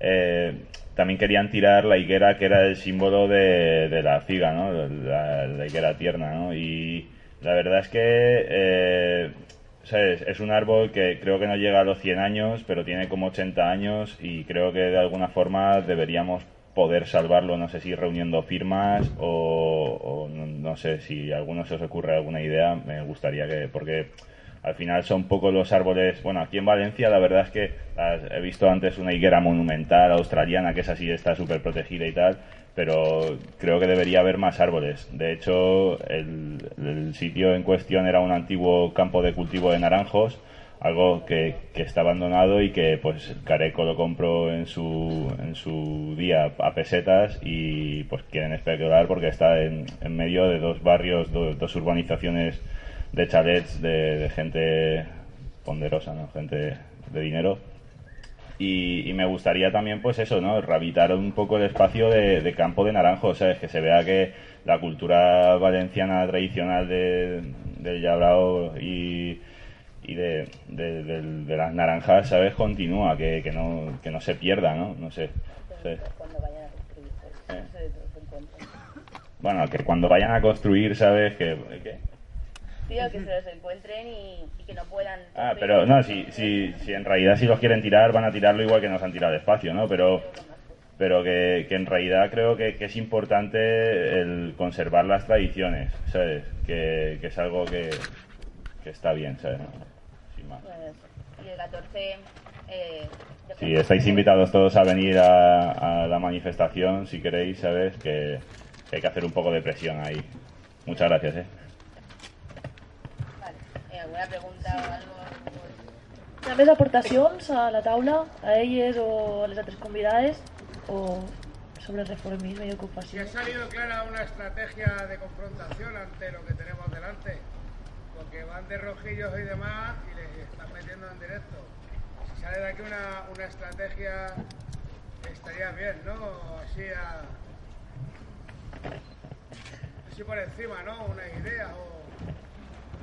¿De qué manera? La idea clara que tiene que quedar de la gigatendra, por ejemplo, no es que, que nos quede un mensaje derrotista y de que nos han echado de la gigatendra y que Careco ha ganado, sino que eso nos tiene que mantener, que tengamos en la cabeza que la lucha continúa y que nunca tenemos que relajarnos. Que estamos en la gigatendra, que estemos asentados, pero, pero que tenemos que tener en mente otros, eh, otras proposiciones y otros sitios donde ir. Y que si un día nos echan de ahí, que les jodan y que se, y que se que le paguen al, banco 30 y 50 años, para ellos la tierra esa, porque tenemos 150.000 viviendas vacías que podemos seguir luchando por lo que nosotros pensamos y nuestros ideales. Yo creo que esa es lo que nos tiene que quedar, ese mensaje es el que nos tiene que quedar de la gigatendra. Yo no quiero enrollarme más, pero obviamente la idea es un desalojo otra ocupación, pero claro, primero un poco recomponernos porque ya nos tienen, lo malo del pueblo es que ya nos conocen, ya la policía, todos los policías saben quiénes somos, un poco complicado. No es como que te vas a otro barrio y, y a ver qué encuentro allí, no, es que o hay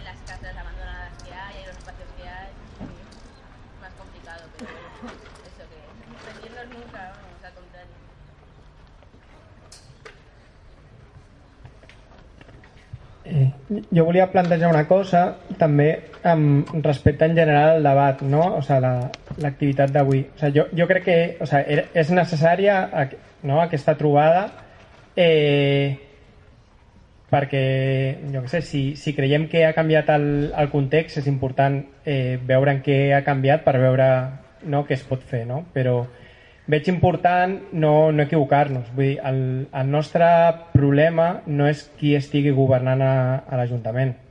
Vull dir, ens pot afectar, però al final, en respecte a l'ocupació o en qualsevol altre tema, el tema és, o sigui, tenim un plan o no tenim un plan.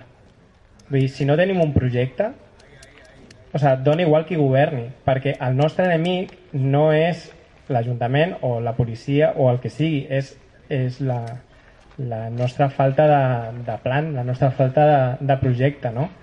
Llavors, jo, jo veig important perquè si no al final de les nostres derrotes acabem fent responsable a, a altra gent en lloc de nosaltres mateixes, no?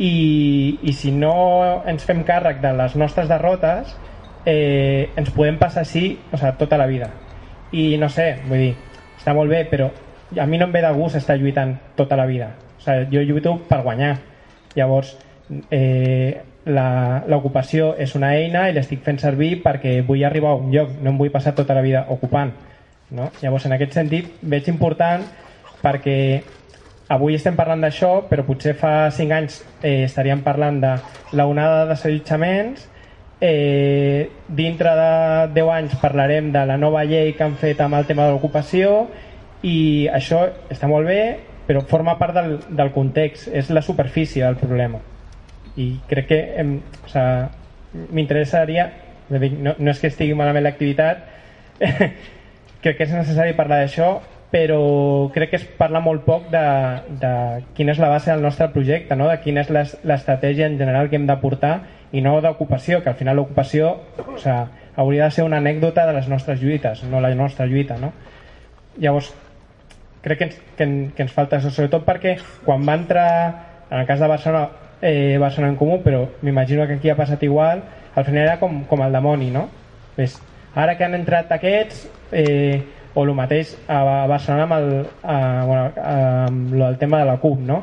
Ara, pff, clar, és que ho destrossaran tot, i és, jo què sé, o sea, si al final que hi hagi aquesta gent ho destrossa tot, és que no tenim res. Llavors, potser ens hauria de preocupar això, no que aquesta gent estigui a l'Ajuntament, no? I no dic per defensar-lo, sinó a l'inrevés, vull dir que, que pensem en, en nosaltres i en el, que, en el que hem de fer nosaltres, no?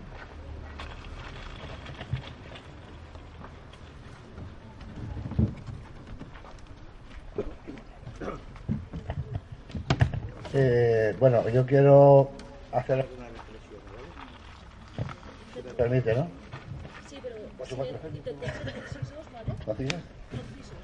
Conciso. Sí, no hay darle vueltas a la... Bueno, No, no, no. es la segunda, bueno, a veces. Ah, vale, vale. Bueno, entonces, yo quería hacer reflexión en la cuestión del, de los gobiernos, ¿no? De- del gobierno, o sea, eh, el discurso del poder desde hace, de ahora, desde que el capitalismo eh, eh, ha sido de que tiene que haber gobernantes y gobernados. Gobernantes, gobernados. Los gobernados, ¿quién- ¿quiénes van a ser? Pues los que acepten la idea de ser gobernados. Y los gobernantes son los listillos, los que quieren vivir eh, del cuento. O sea, los que quieren vivir a costa, no solo vivir, sino eh, explotar y controlar a los que quieren ser gobernados. Vale, esto lo digo porque, porque el discurso de la democracia burguesa, capitalista, el discurso del, de, bueno, de lo políticamente correcto, de la transición, toda la mierda que nos están soltando, que muchos de vosotros aún no habéis, eh, habíais nacido, cuando eh, el régimen fascista eh, franquista nos llevaron al huerto a muchos soñadores, a muchos románticos, a muchos luchadores, mm, con aquello que llamaron transición. No es que quiero hacerme pesado, pero bueno, son conceptos que no, es son conceptos que yo quiero que, coño, que se debatan.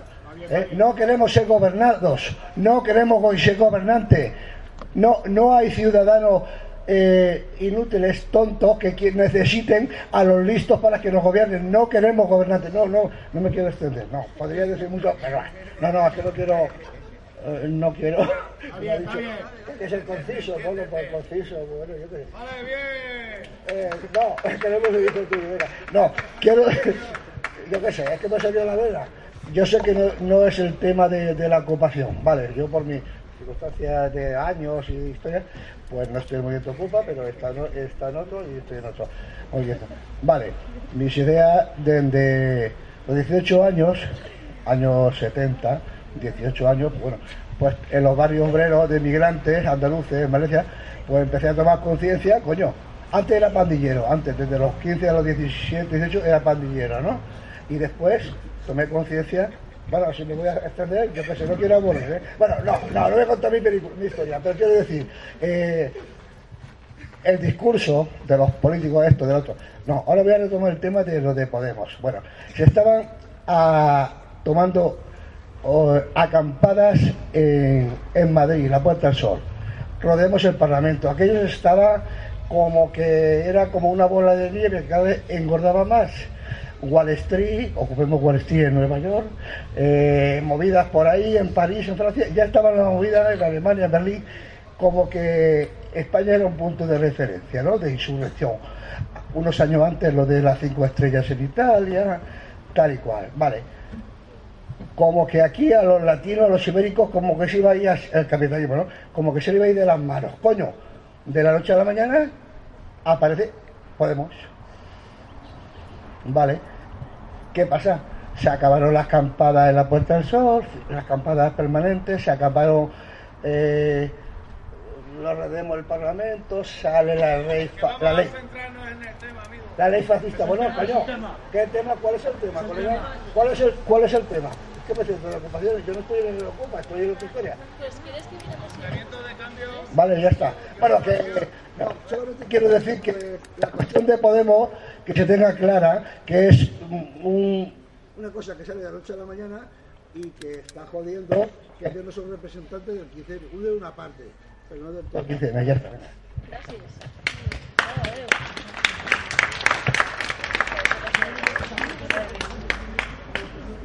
Hi ha més aportacions? Si no els tallem... Sí? Gràcies. Bueno, com, a, o sigui, com estem parlant d'estratègies i m'ha semblat molt interessant el que has dit de responsabilitzar-nos dels nostres espais i, i protagonitzar-los pot ser una estratègia també enllaçant en el que has comentat del cabanyal eh, que el que es passa en molts, en molts espais és que ens cansem, ens cremem i llavors potser l'estratègia també és cuidar els espais a nivell dinàmiques per a que els espais siguin cada volta més agradables d'estar i, de, i, de, i de lluitar en ells, no? Com a...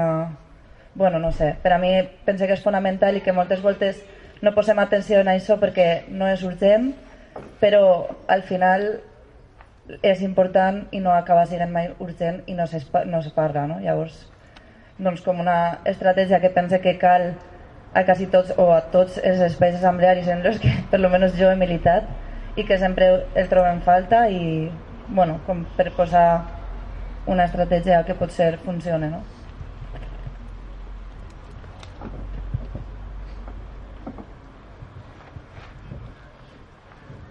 Algú més? Aportacions? O preguntes?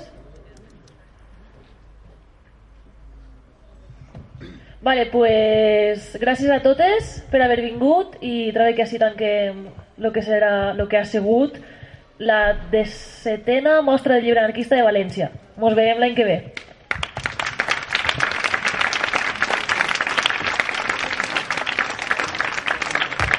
I fins a les 8 teniu les parades al solar, ai, perdó, a la plaça del Carme i si voleu ajudar-nos a replegar així serem tots un poc més feliços.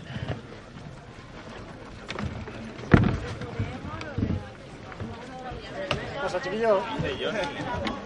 Aquí me has liado, Paula.